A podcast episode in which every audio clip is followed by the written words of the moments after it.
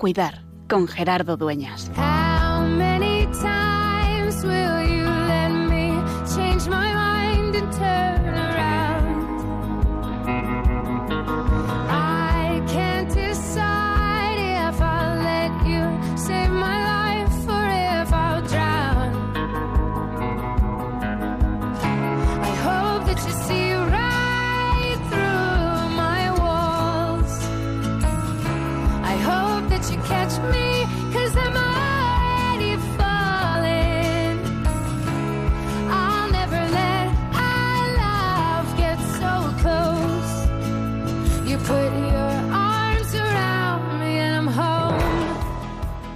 Esta mañana me levantaba con un mensaje y con una llamada temprana, allá a las 7 de la mañana, de una amiga que está en misión, una médico, amiga médico, que está en misión en la selva, en Amazonas, en Perú.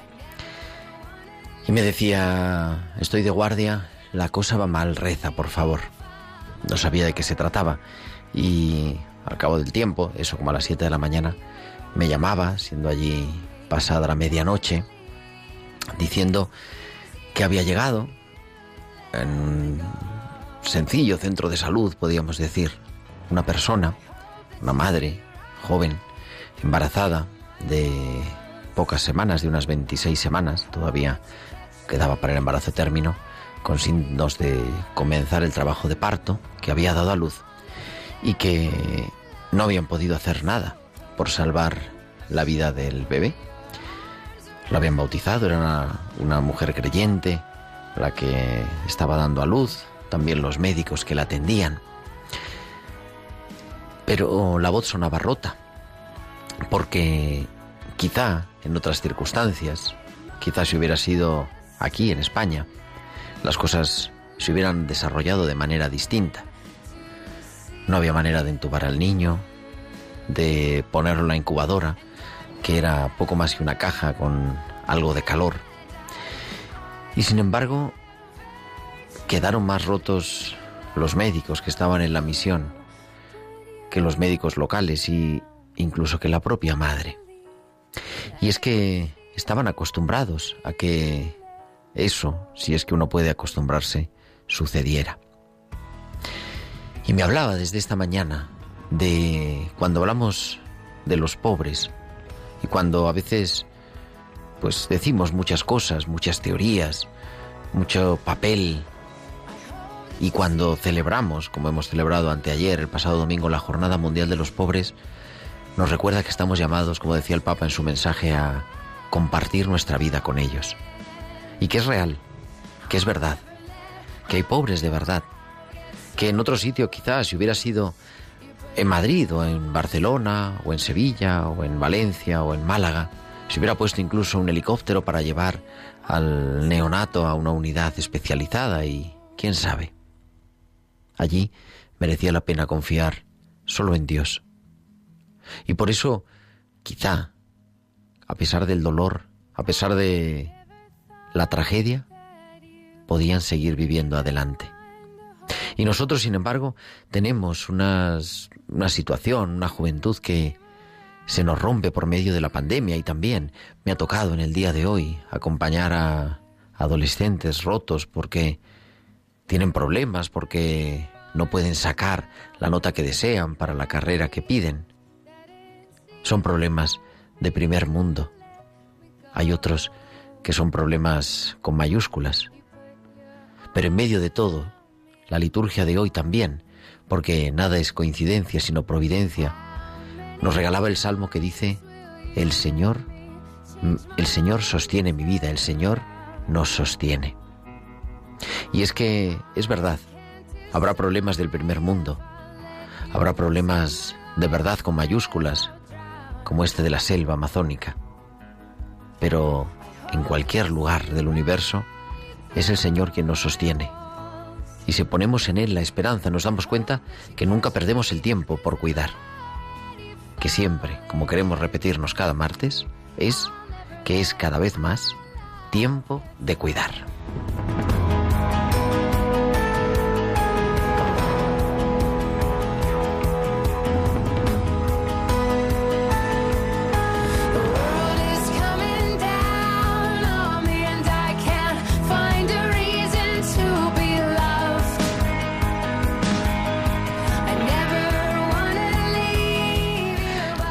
Buenas noches, queridos amigos de Radio María. Son las 8 y 6, las 7 y 6 en Canarias y comenzamos en directo desde los estudios centrales de Radio María en Madrid.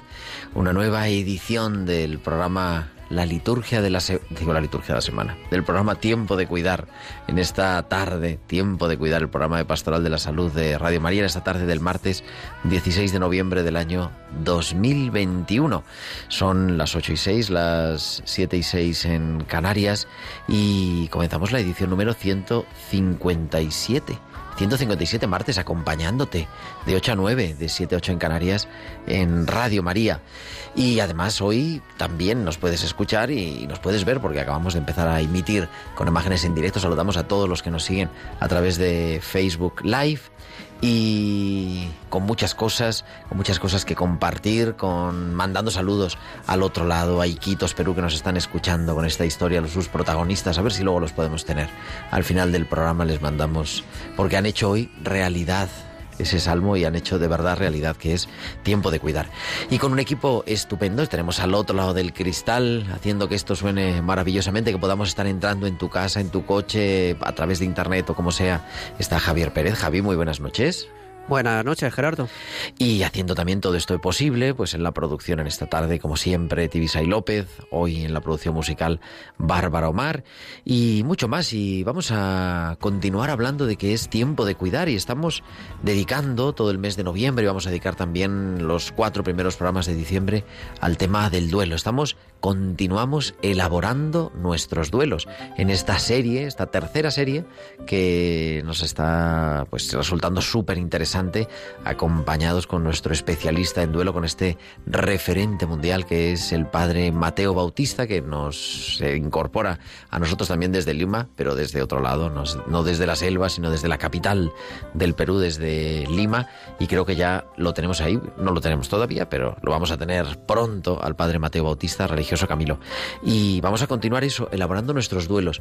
Si la semana pasada reflexionábamos sobre, con ese testimonio impactante de Jorge Ipuri, sobre si es necesario pedir ayuda, hoy vamos a mirar la otra parte y es la necesidad de dejarse ayudar. No solamente pedir ayuda, sino que tenemos que, una vez que uno pide ayuda, hay que dejarse ayudar en la elaboración del duelo. Vamos también vamos a intentar, porque estamos con las comunicaciones con el otro lado del Atlántico, vamos a intentar tener un testimonio que es impresionante de una madre perdió, que falleció también su hijo. Y como siempre esperamos vuestros mensajes, vuestros eh, comentarios en nuestro correo electrónico tiempo de cuidar arroba radiomaria.es, tiempo de cuidar arroba radiomaria.es. Nos ha escrito hace un momento eh, Ascensión, me parece que es desde Castellón, felicitándonos por el programa y nos hace mucha ilusión que nos mandéis mensajes, los leemos todos con mucho gusto, intentamos contestar a todos de manera personal. Asunción, Asunción Espina, la que saludamos, porque nos ha escrito hace menos de media hora. Y también os podéis seguir en las redes sociales, en Facebook, como hemos dicho, eh, estamos en Facebook Live, tenemos imágenes en directo y nos podéis seguir en la página de Radio María España y también en Twitter con nuestra cuenta arroba Radio María España. Y además, por si fuera poco, durante la emisión en directo del programa nos podéis enviar vuestros, vuestros mensajes de WhatsApp, vuestros chats, vuestros textos, las preguntas que nos queráis hacer a Mateo Bautista o a mí o a nuestros invitados al teléfono del estudio, al 668-594-383. 668-594-383. Si es que llaman desde fuera nos escribís desde fuera de España con el 0034 delante. Y ya son las 8 y 10, las 7 y 10 en Canarias. Vamos a viajar hasta Bilbao porque ahí nos espera, como cada semana, Valcisa, que ya tiene preparados sus hospitales con alma.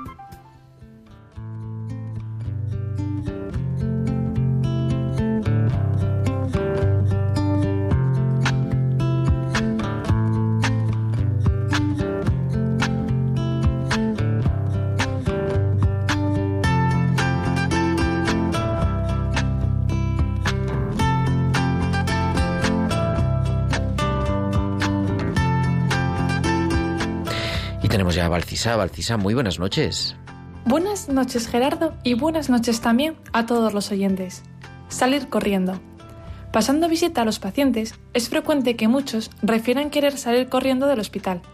Puede ser que no les guste el ejercicio o que nunca hayan salido a correr, pero parece que es una buena opción para huir de las circunstancias en el hospital. Una de las pacientes que me lo ha dicho hoy se llama Natalia.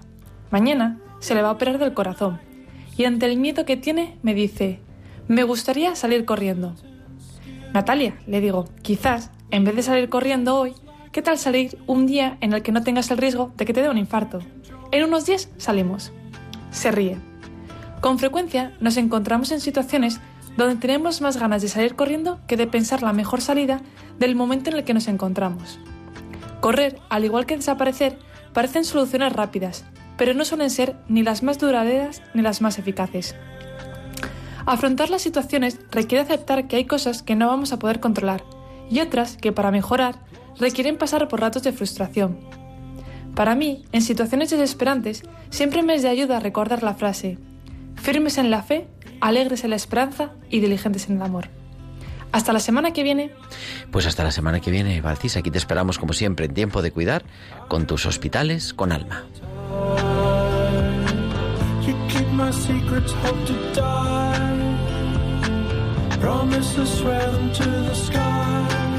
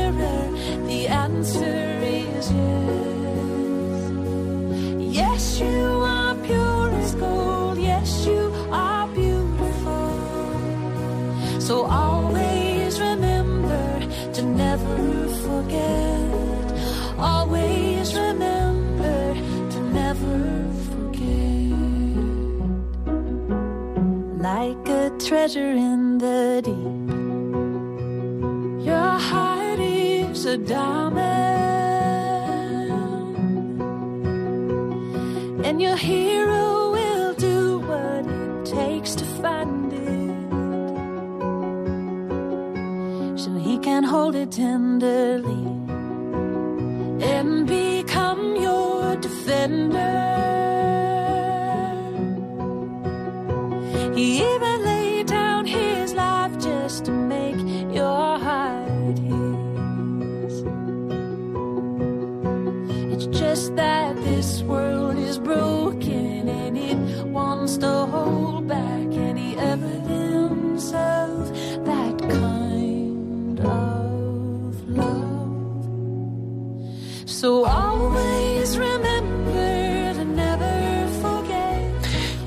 Continuamos en directo 814, 714 en Canarias, escuchando este Always Remember for Never Forget, siempre recordar para nunca olvidar y viajamos hasta la capital del Perú. Tenemos al padre Mateo Bautista, que creo que ya nos escucha. Allí deben ser algo así como las cuatro y cuarto de la tarde. No, las dos y cuarto de la tarde. Muy buenas tardes, Mateo.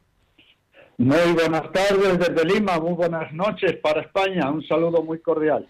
Bueno, ya te tenemos ahí, no pasa nada. Ahí tenemos soluciones. Javi Pérez tiene soluciones para todo en la conexión.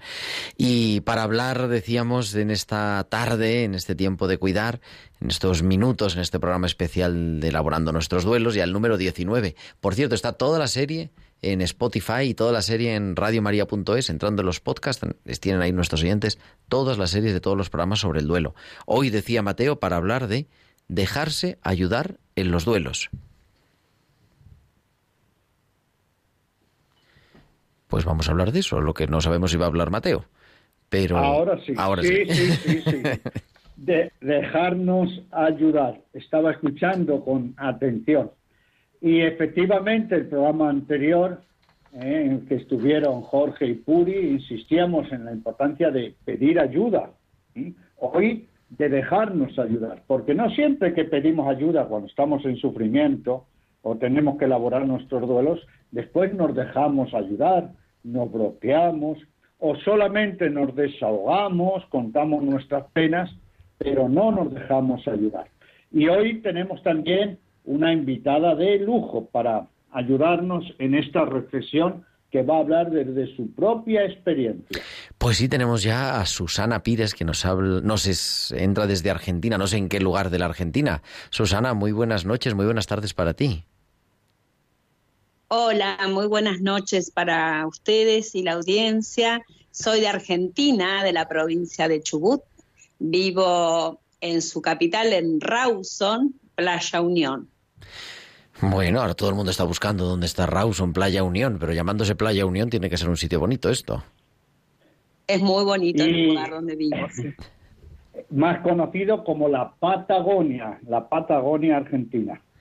Uy, madre, pues qué barbaridad. Empieza la primavera, ¿no? Entonces, en la Patagonia. Estamos en plena primavera ahora. Qué bueno. Pues Mateo nos presentaba a Susana diciendo que es esto, forma parte de uno de los grupos Resurrección, Susana. Sí, yo soy este, acá mamá de cuatro hijos, abuela de cuatro nietos, soy jubilada y actualmente coordinadora del grupo de mutua ayuda Resurrección de la parroquia María Auxiliadora de aquí de mi ciudad de Rawson. Y hoy nos acompaña y agradecemos, saludamos a Susana, porque nos va a hablar, como decía, de experiencia propia. Se acaba de presentar coordinadora del Grupo Resurrección de la Pastoral del Duelo, este grupo que acompaña todas las semanas durante un par de horas de encuentros y después con tareas durante un año tras la muerte de un ser querido. Y Susana nos va a hablar de, como coordinadora, cómo lleva adelante esta tarea, cómo apoya a otras personas, pero porque pasó por una experiencia propia.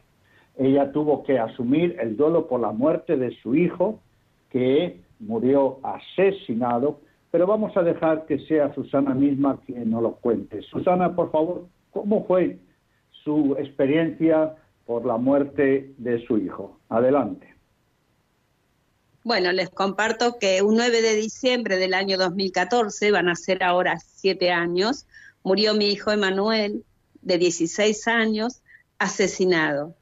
Emanuel andaba con sus amigos en cuatriciclo, aquí a la orilla del mar, cuando una bala atravesó su cabeza y murió en el acto. En ese lugar habían dos tiradores expertos, conocedores de arma, tirando al azar, y una de esas balas terminó con la vida de mi hijo. Imagínense que en un segundo mi vida se transformó en un infierno. Sentía que iba a morir ese día con mi hijo. Mi vida se derrumbó. Me sentí desnuda en el desierto, me sentí sorda, muda y ciega. Solamente quería morir con mi hijo. El dolor caló tan hondo mi alma que nada tenía sentido para mí. Mi vida quedó vacía.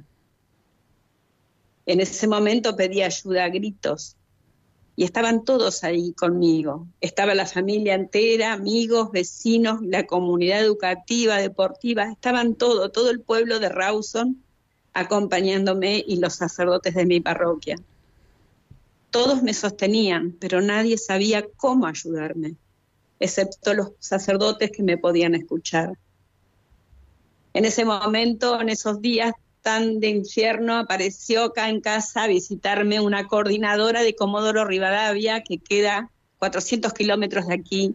Fue quien me dio el primer abrazo de una mamá doliente, una mamá que sabía cuál era el idioma que hablamos los papás cuando nos matan o cuando se nos muere un hijo.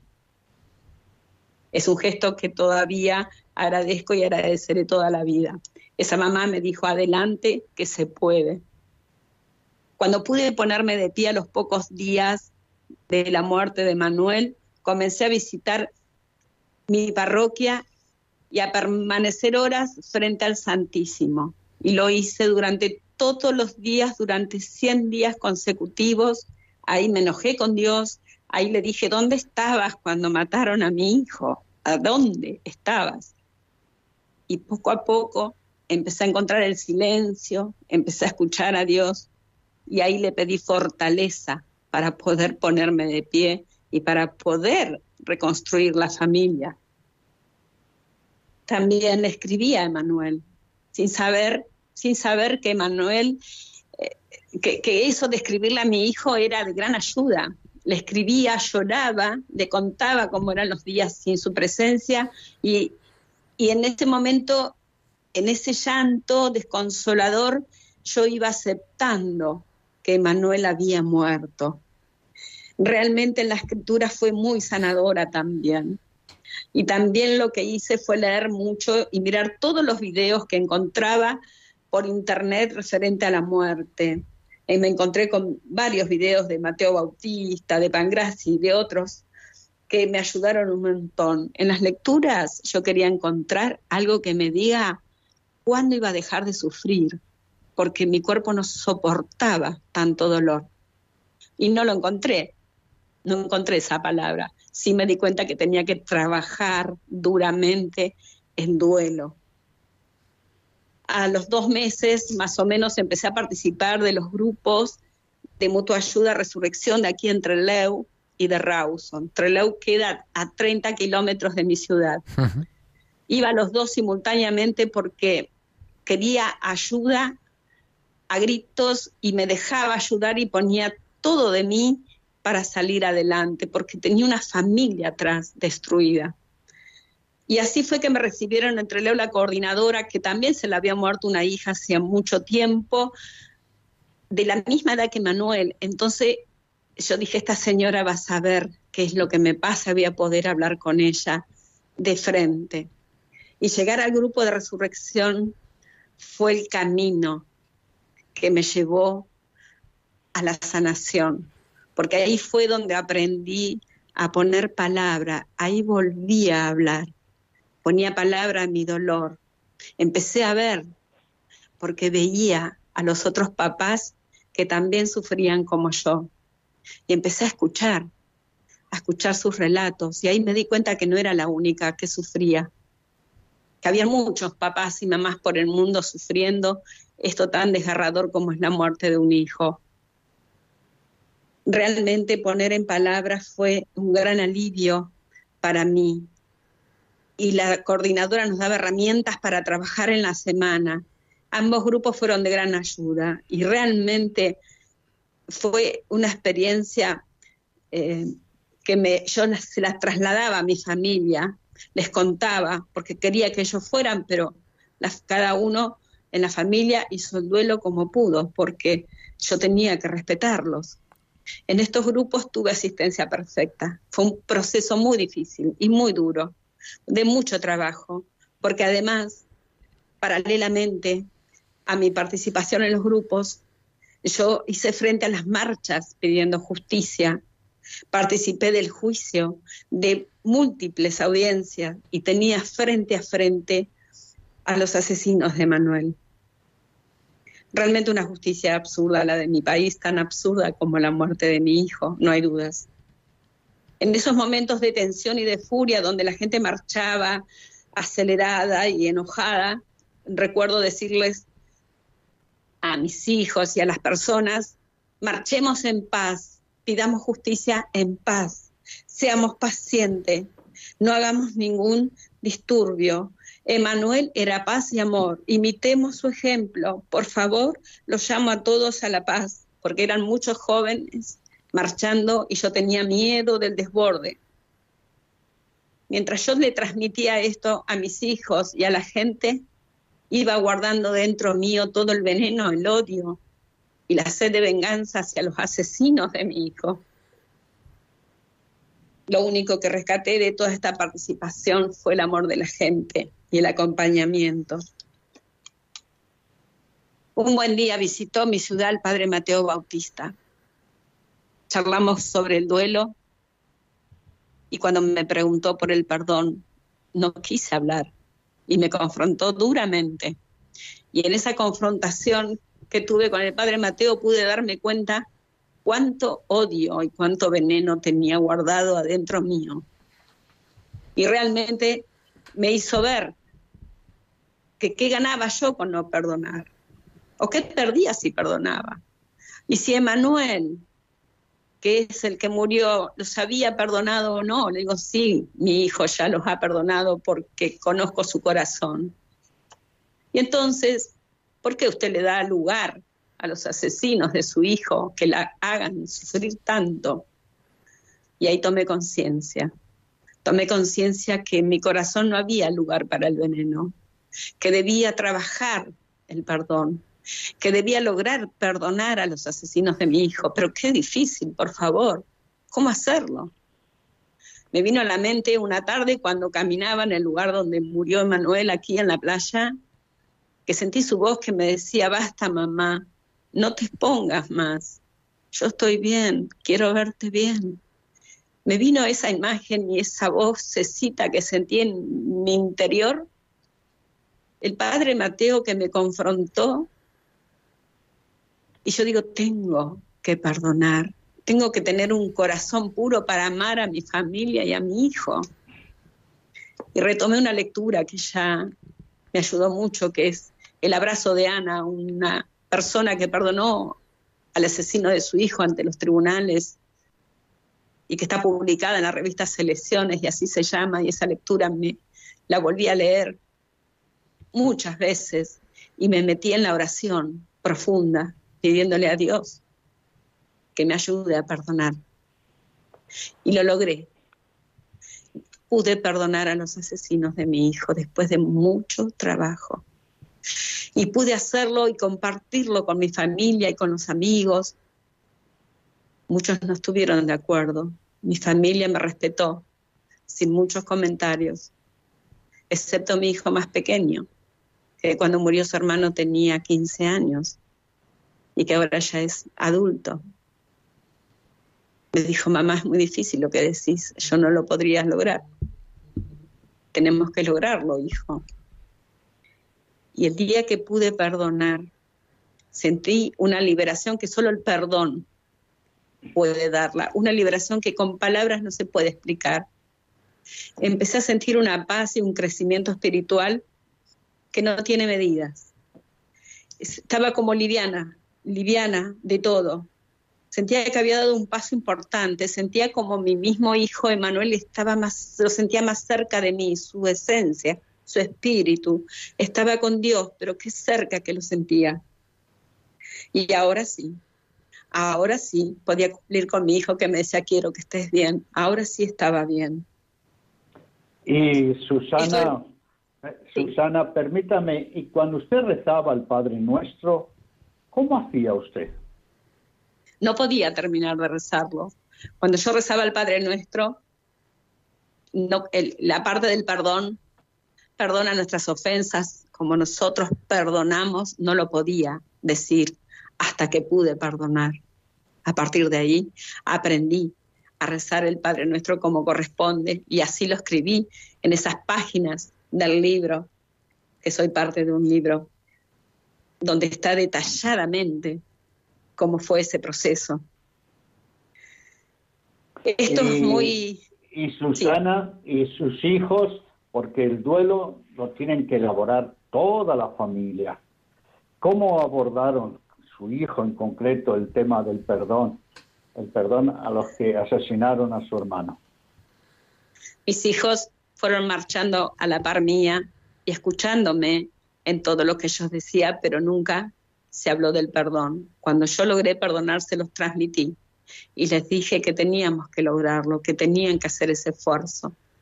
No hubo palabras en ese momento, pero el más pequeño, que ahora tiene 21 años, este año casualmente, se encontró frente a frente con uno de los asesinos de Manuel. No lo reconoció. El Señor se presentó y le dijo quién era.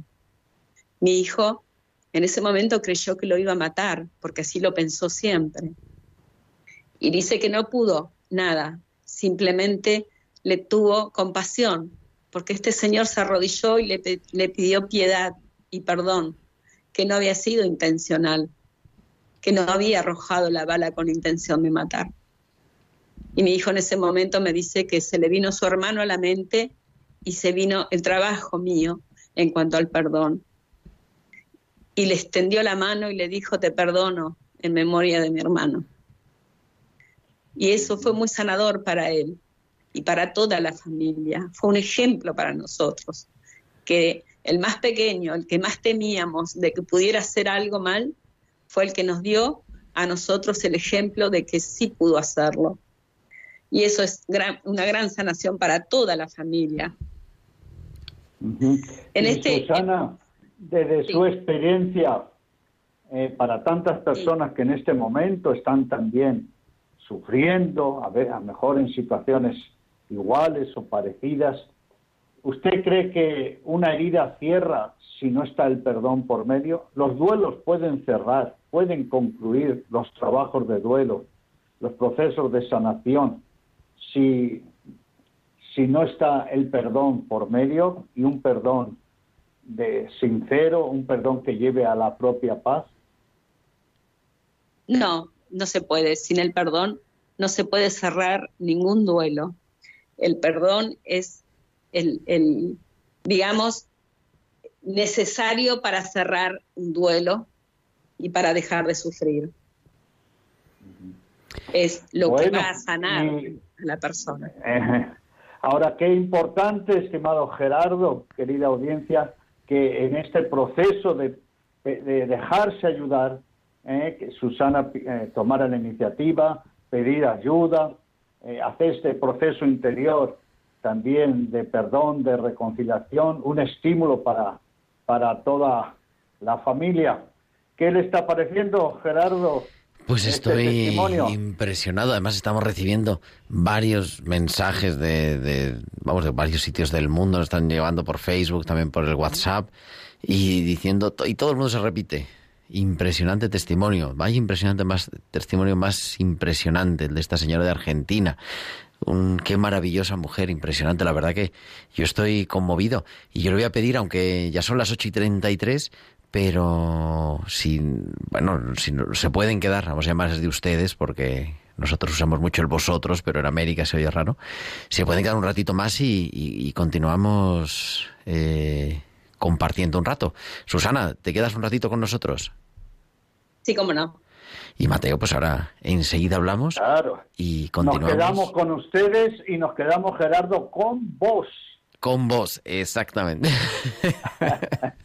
Continuamos. Porque además, sí, porque además Susana es coordinadora. Ahora viene la segunda. Claro, ahora queda la segunda parte, por eso hay que, así que ponerse al frente de un grupo de 10 dolientes, 12, todo un año, eh, desde ese ejemplo, empujando, estimulando, porque hay que dar también desde un sufrimiento sanado. Pero eso. Vamos a ver para que nuestros, porque nos escribe Sara, nos escribe Salud, dice, estamos llorando, pues vamos a limpiarnos las lágrimas porque siempre es tiempo de cuidar y también de cuidar a nuestros oyentes 834, 734 en Canarias, en directo en Radio María.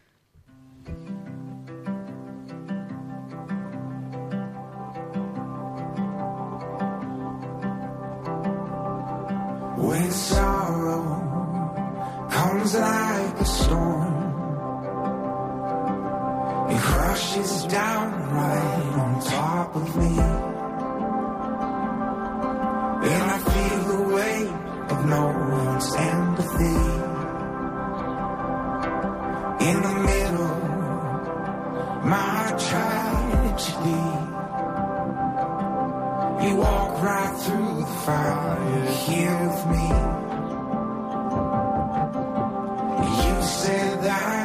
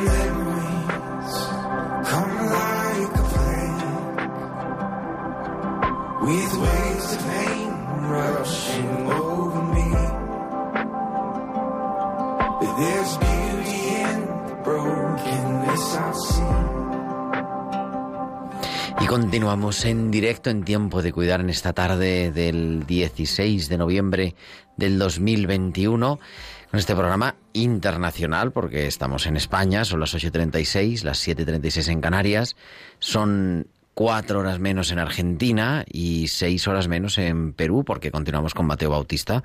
Mateo, muy buenas tardes otra vez. Aquí seguimos. Y también Sí, con Susana Pires, coordinadora de uno de los grupos Resurrección en Rawson, en la Patagonia Argentina. Susana, muy buenas tardes.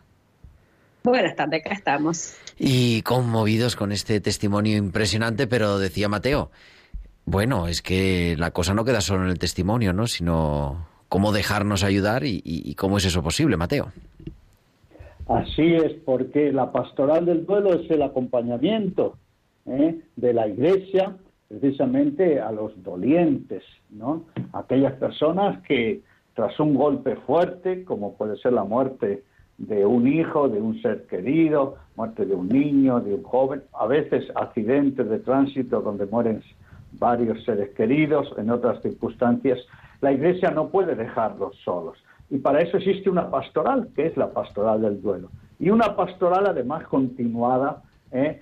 Eh, a través de lo que llamamos los grupos parroquiales de mutua ayuda. Todas las semanas nos reunimos un par de horas en comunidad, dando y recibiendo durante un año, haciendo un desahogo, tocando las temáticas, tareas, clarificando, orando, meditando, haciéndonos dueños del sufrimiento. Y eso fue el proceso que tuvo que hacer Susana, como acabamos de escuchar, par- participó, fíjese, de- también del grupo Resurrección. Estos grupos, como ustedes pueden escuchar, están coordinados por personas que primero han pasado por la experiencia de la muerte de un ser querido. Mire qué significativo que a Susana la visitó Sandra de 400 kilómetros, ¿eh? vino a visitarla, que había muerto dos hijos en un solo año.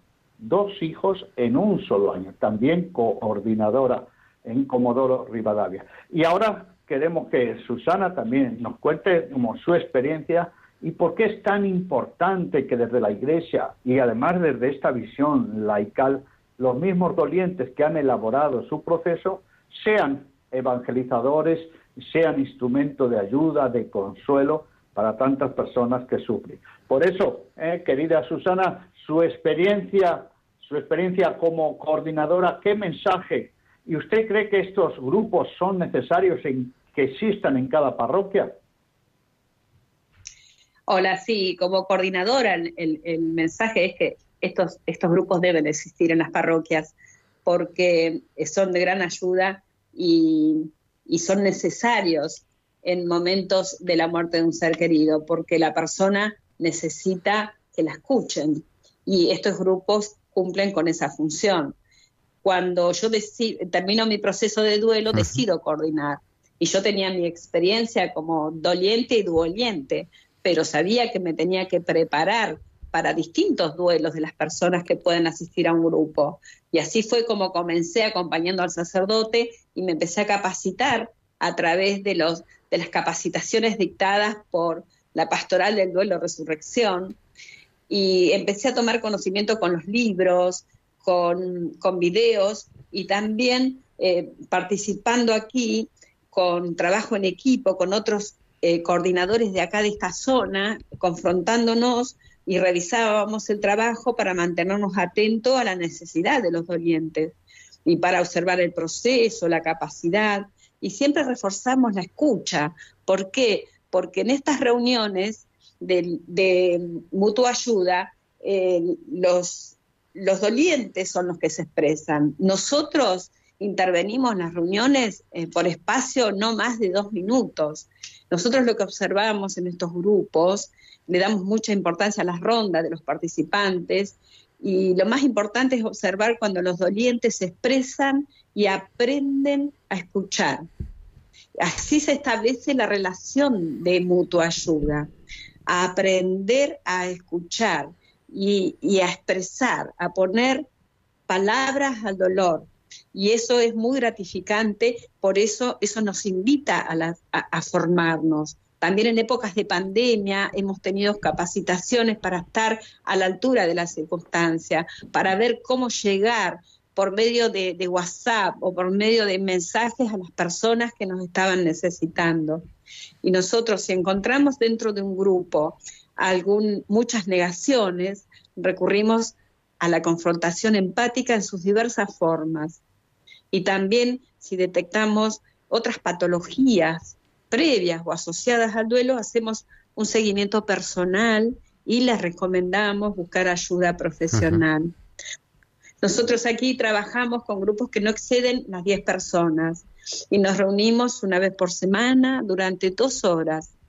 Previamente nos reunimos nosotros para, form- para armar el tema, para buscar información y antes de comenzar un grupo lo que hacemos son visitas personalizadas acompañadas por el sacerdote para ahí en ese momento se produce el mayor desahogo de la persona que está sufriendo. Entonces así nos ponemos a trabajar una vez por semana. Después eh, le presentamos a los participantes las cualidades, los objetivos del grupo de mutua ayuda. Le transmitimos que el proceso de duelo tiene un inicio, un recorrido, un final. Insistimos en la puntualidad, en la perseverancia, que no basta con solo aliviar la pena, que es necesario elaborar el duelo. Y además les decimos que es un trabajo personal y a la vez comunitario, un camino largo, duro, difícil, pero para llegar a dónde? Para llegar a un final de paz, de felicidad y maduración. Durante la pandemia nosotros trabajamos virtualmente, pero hoy lo hacemos ya en modo presencial. Y como coordinadores siempre invitamos a las personas que han pasado por nuestro grupo a formarse para ser futuros coordinadores porque son necesarios. Y estamos atentos ante la posibilidad de formar nuevos grupos en las demás parroquias, incluso en las ciudades vecinas. Si les puedo dejar un mensaje, ah, sí, un men- Sí, Un mensaje adelante, a los- adelante, Susana. a las personas que en este momento están pasando por un sufrimiento, por la muerte de un ser querido, eh, de mi parte desde Argentina, tengan ánimo, déjense ayudar, trabajen el duelo, sean perseverantes, poner actitud y coraje. O yo le gano al sufrimiento o el sufrimiento me gana a mí. Eso es así. Decirles que se puede, se puede salir adelante. Y si tienen depositado en el corazón veneno por alguna ofensa gravísima, solo con el perdón comerán el fruto de la paz y la felicidad. Se lo digo yo, que lo tuve que vivir. Qué bueno, Susana. Y, y- y, Gerardo ha habido un- un- una expresión muy llamativa. En pleno sufrimiento, ¿eh? fíjese, 100 horas delante del Santísimo, todos los días, una hora. Incluso creo que la acompañaba su hija todos los días, que estaba embarazada, que estaba embarazada. Y Susana, de una manera sintética, ¿Por qué es tan importante el mano a mano con el Señor, la oración, el desahogarse con Él, el escucharlo? Porque bueno, es orar ni más ni menos que ante un hijo que muere delante de su madre, que muere asesinado en la cruz. ¿Qué supuso para usted Es la vida espiritual, ese desahogo ante el Santísimo, el, el recibir la Eucaristía, el poder reconciliarse? ¿Cómo le ayudó para hacer todo este proceso de sanación y de entrega de su hijo ante el Señor? Mire, en las visitas al Santísimo me encontré con María y me imaginaba o veía su sufrimiento. Entonces yo decía, si María pudo, yo también puedo, voy a poder. Y así, día a día, iba creciendo en la fe.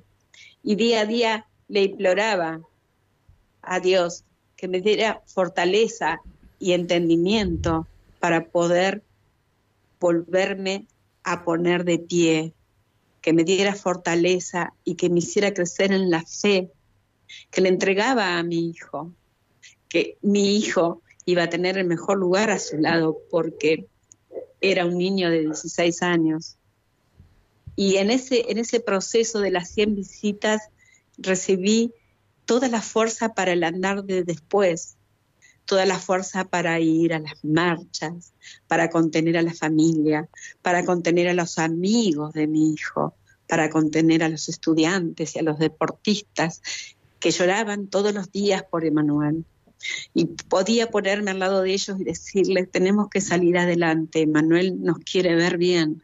Pero eso no era mío, eso me lo daba Dios en el Santísimo, en esas horas, como usted bien dijo, que me acompañaba mi hija, que en ese momento estaba embarazada de seis meses y casi, casi tuvo a su hijo ahí en la parroquia. Eh, fue maravilloso, fue una experiencia que se las recomiendo a todos, se las aconsejo, no se las recomiendo. Encontrarse con los silencios, encontrar en una de las visitas como que Jesús lloraba conmigo. Es, muy fuerte de, de ponerlo en palabra y de transmitir la grandeza que fue para mí y el camino que elegí para poder sanar esta herida. Es también ese cuidar, ¿no? La, la parte espiritual. Y además impresionante, ¿no? Vivirlo, como decía Mateo, con contemplando a otra madre, a la madre con mayúsculas, a la Virgen María, que sufre también la muerte, el asesinato injusto de su hijo.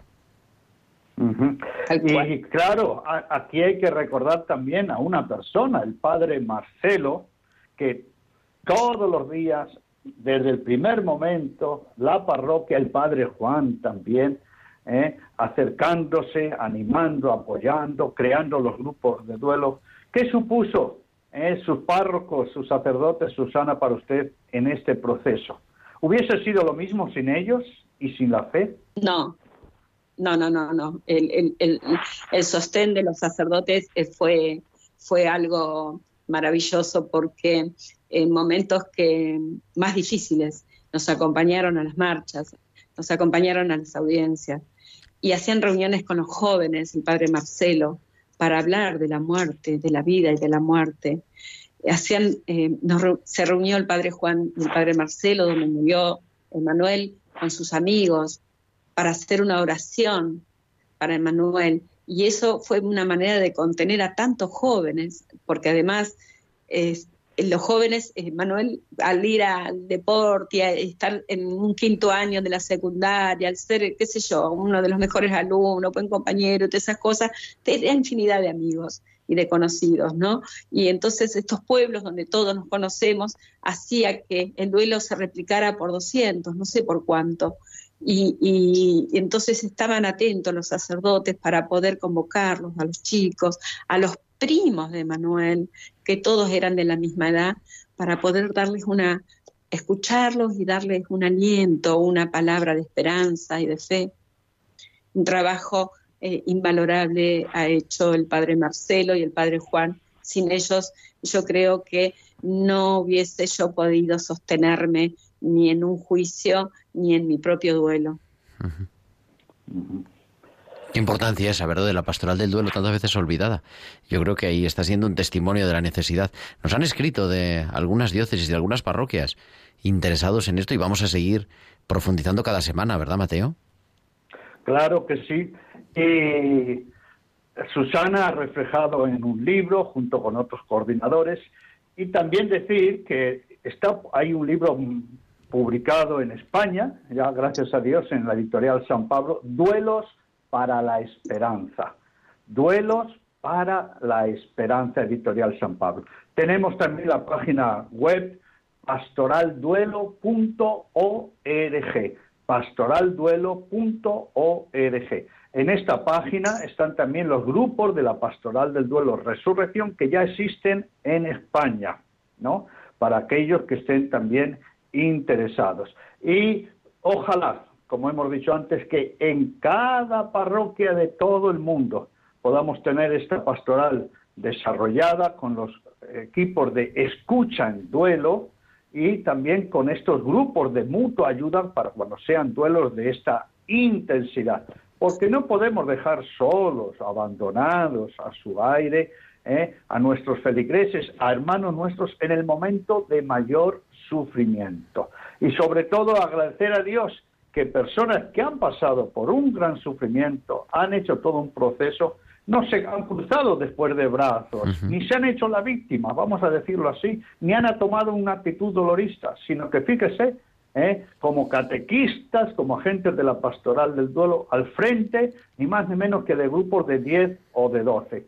Pero, Gerardo, yo quiero hacerle una pregunta muy particular a Susana. Venga, la última porque estamos ya en la recta final. Susana, ¿y usted con Sí. un hijo asesinado, usted tiene paz en su corazón? ¿Es una mujer feliz? Sí, tengo paz en mi corazón, soy una mujer feliz y disfruto cada día mi familia y, y- y he, descubierto nuevas formas en el amor, amar a mi hijo sin tenerlo presente. Bueno, y ya rapidito, el último mensaje para toda la audiencia, especialmente para aquellas personas que se aíslan, que creen que nadie les puede entender, que no van a poder con este sufrimiento, incluso se han alejado de Dios, de la fe, de la iglesia, que creen que no, eh, no van a levantar cabeza. eh. ¿Cuál es su mensaje finalmente para ellos? Para, para los sufrientes, en este momento mi mensaje es decirles que se puede, que busquen ayuda, que se dejen ayudar, que hagan el proceso del duelo que es necesario, que no se encierren, que salgan a la luz, porque nuestros seres queridos nos quieren ver felices nuevamente. Muchas Nos gracias. quedamos así conmovidos. Muchísimas gracias, muchísimas gracias a los dos y Susana, enhorabuena también por ese testimonio que nos dejas. Están llegando mensajes hablando, diciendo, pues que esto verdaderamente es la vida con mayúsculas, así que gracias por compartirlo. Muchísimas gracias. Muy bien, y. Dios, gracias. Y, y qué linda la tecnología que nos podamos estar uniendo de, de diversos países en, desde un mensaje de, de vida, de resurrección, ¿eh? el espíritu que consuela, que ilumina y que sigue estando vivo, y sobre todo este espíritu de buenos samaritanos. Y Dios mediante, Gerardo, con su permiso, el próximo martes vamos a contar con el testimonio de Eva desde Madrid, ¿eh? que murió Nos su quedamos esposo aquí y es cerca coordina- entonces. Nos vamos a quedar aquí cerca. y que es coordinadora de un grupo de resurrección ahí en Madrid. Pues así será, querido Mateo. Aquí estaremos la próxima semana, como siempre, a las 8, a las 7 de la tarde cada martes. Y muchísimas gracias, que Dios os bendiga, que Dios los bendiga a los dos. Adiós, Gracias. gracias, un abrazo. Y la verdad que nos quedamos con el corazón pues conmovido y hablando verdaderamente y bueno, reciben muchos mensajes, nos escriben también, oye, no será también, decir una oyente dice, no serán también problemas con mayúsculas estas situaciones que tenemos en nuestro primer mundo, pues por supuesto que sí, y a veces verdaderamente más graves, ¿no? Porque hemos dado la espalda al Dios, al Dios de la vida y ahí aparecen todos nuestros problemas. Que nunca perdamos la esperanza, que nos recordemos que siempre es tiempo de cuidar y como cada semana pues estaremos el próximo martes. Muchísimas gracias a Javier Pérez en el control de sonido que ha tenido una tarde movida porque claro, conectar con varios continentes y varios hemisferios es una cosa complicada, pero aquí todo lo hacemos fácil. Ahora a las 9 pues continúa como siempre la programación en directo de Radio María y nosotros volveremos el próximo martes, será 23, 23 de noviembre y a las 8 de la tarde, las 7 en Canarias, estaremos aquí para acompañar, para seguir elaborando nuestros duelos en tiempo de cuidar. Hasta entonces, que seáis felices. Un abrazo de vuestro amigo el diácono Gerardo Dueñas.